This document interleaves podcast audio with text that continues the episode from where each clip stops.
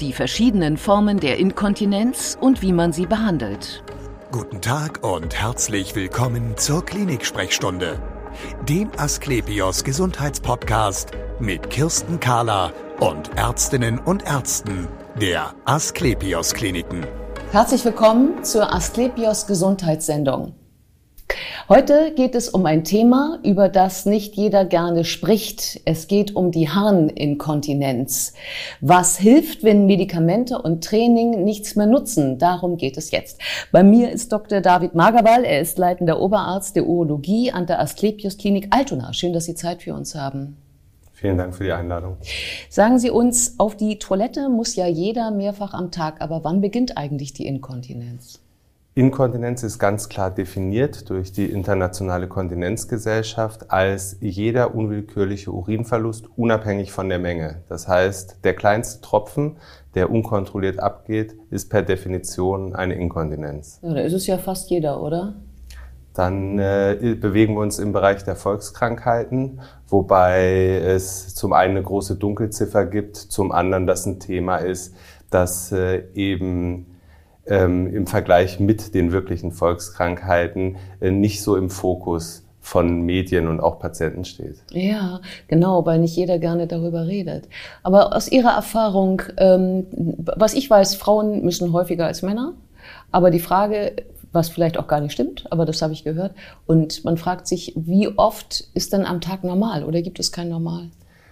Es gibt ein Normal, es ist sicherlich äh, abhängig von vielen Faktoren wie der Trinkmenge, ähm, der Außentemperatur, der körperlichen Aktivität. Aber auch hier gibt es eine klare Definition und wir sagen äh, normalerweise bis zu sieben Mal am wachen Tag und bis zu einmal in der Nacht gilt als normal. Alles darüber gilt schon als häufiges oder krankhaft häufiges Wasserlassen. Aha.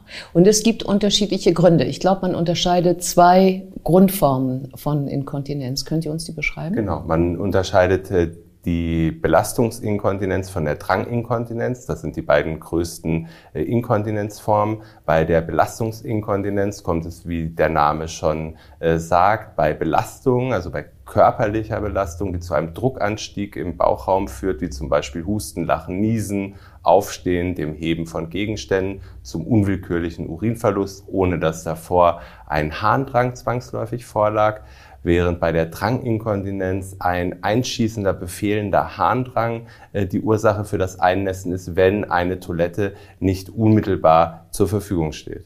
Mm, also bei der Belastungsinkontinenz heißt das dann zu viel Druck von oben? Also sozusagen eigentlich ein mechanisches Problem und dann funktioniert die Mechanik sozusagen vom Blasenverschluss nicht mehr?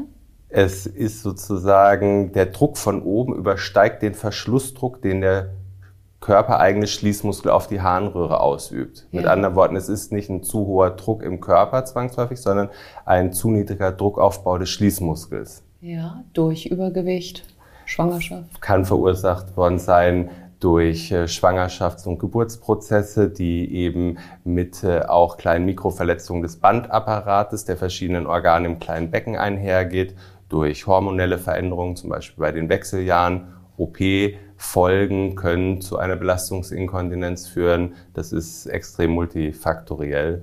Mhm. Und was macht man da? Die, bei der Belastungsinkontinenz steht in der ersten Linie immer physiotherapeutische Maßnahmen, also Beckenbodentraining, das aus meiner Sicht unbedingt durch einen Physiotherapeuten angeleitet werden sollte. Äh, elektrostimulatorische Maßnahmen gehören da auch dazu. Und äh, letztlich gibt es in Deutschland im Prinzip nur ein zugelassenes Medikament und das auch nur äh, für die Frau. Dabei handelt es sich um ein äh, Psychopharmakon, das auch entsprechende Nebenwirkungen hat, so dass äh, die Akzeptanz bei den Patientinnen nicht sehr hoch ist. Mhm. Äh, für Männer ist es in Deutschland nicht zugelassen und äh, deshalb stellt die Belastungsinkontinenz unter anderem eine Domäne für die chirurgischen Techniken dar und äh, hier spielen gerade die äh, Bandplastiken eine wichtige Rolle oder bei komplexeren Inkontinenzformen und häufig auch bei der männlichen Inkontinenz der künstliche Blasenschließmuskel. Was ist das, so ein künstlicher Blasenschließmuskel? Der künstliche Blasenschließmuskel ist äh, letzten Endes ein hydraulisches Pumpsystem, ganz einfach. Ähm, es ist ein Kunststoffgebilde, das besteht um einer, aus einer Manschette, die um die Harnröhre gelegt wird. Ähm, diese Manschette drückt die Harnröhre zusammen. Das würde ja der normale Schließmuskel auch äh, tun im äh, Ruhezustand. Ähm, so, wenn wir normalerweise auf Toilette gehen wollen, dann signalisiert unsere Blase ja, ähm, unserem Gehirn, dass sie gefüllt ist mhm. und das Gehirn wiederum äh, fordert dann die Blase auf, sich zusammenzuziehen und den Schließmuskel sich zu öffnen. Beim künstlichen Schließmuskel äh, gelingt das natürlich nicht, denn es gibt keine direkte Verbindung äh, zu den Nervenstrukturen, äh, sondern es gibt eine Pumpe, die im Hodensack gelagert ist und der Patient kann diese Pumpe durch zweimaliges Drücken bedienen. Dann gibt die Manschette, wird die Manschette freigegeben und es wird ein Wasserlassen eingeleitet. Der Verschluss der Manschette erfolgt dann durch das System von selbst. Mhm.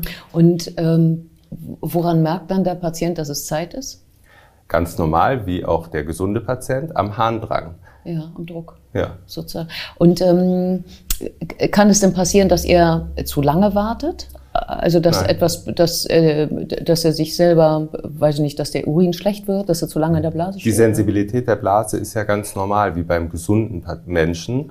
Ähm, letzten Endes haben diese Patienten ja einen Verschlussdefekt äh, des Schließmuskels und äh, der Ersatz ist ja eben der Schließmuskelsatz. Die Blase für sich genommen ist gesund bei diesen Patienten. Ja. Kann das dann jeder bekommen? Das hört sich so, so mechanisch einfach an. Letzten Endes äh, kann es jeder bekommen. Es sollten gewisse händische Voraussetzungen sein. Man sollte also die Pumpe erreichen und bedienen können, wobei das äh, recht einfach ist.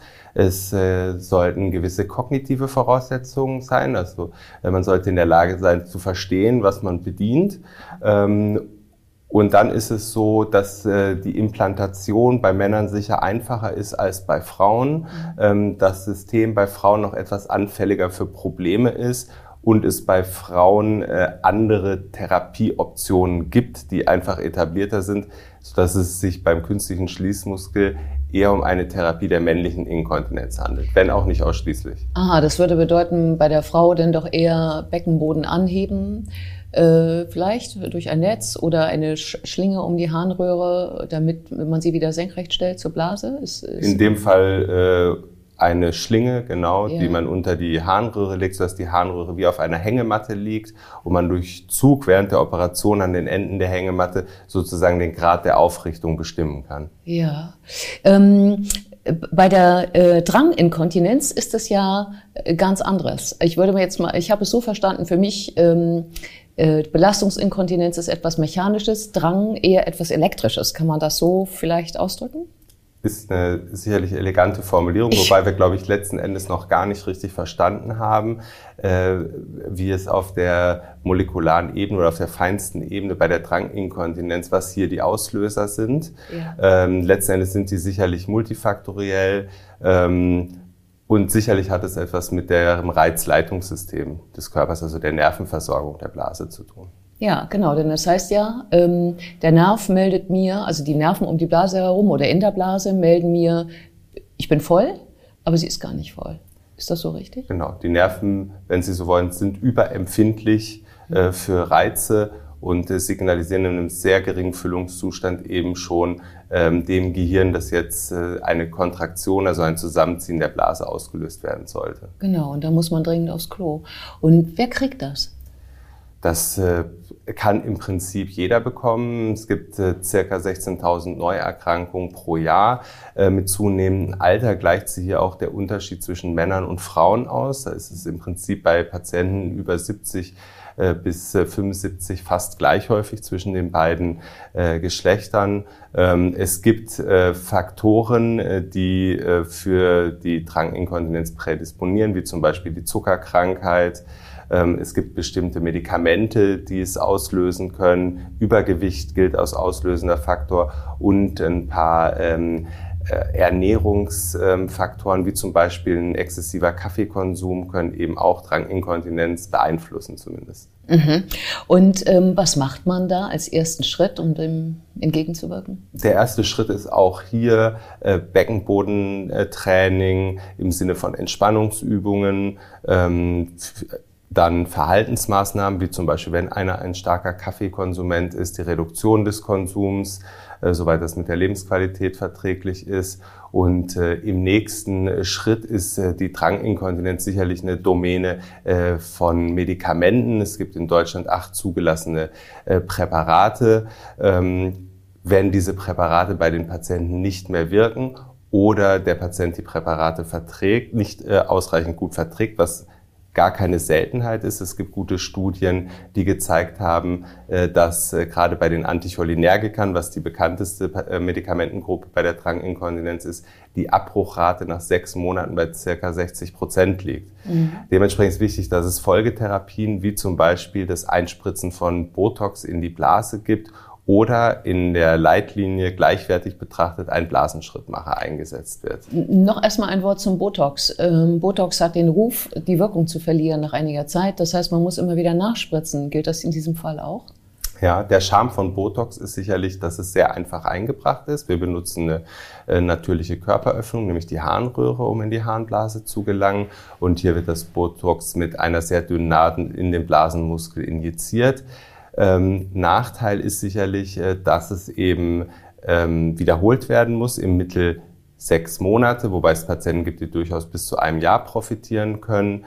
Äh, Nachteil ist äh, darüber äh, hinaus, äh, dass es kein Gegenmittel gibt. Das heißt, wenn es zu einer Überdosierung kommt beim individuellen Patienten, dann kann es sein, dass er nach der Botox-Injektion für denselben Zeitraum, nämlich bis zu sechs Monaten, ein gestörtes Wasser lassen hat, in dem Sinne, dass die Blase nicht mehr leer machen kann. Oh, na, okay. Ähm, das andere, was Sie angesprochen hatten, die OP-Methode ist der Blasenschrittmacher. Und ja. was ist das? Beim Blasenschrittmacher handelt es sich äh, um ein neuromodulatorisches Verfahren. Letztlich ist es ähm, ein Aggregat wie ein Herzschrittmacher, mhm. ähm, der elektrische Impulse abgibt.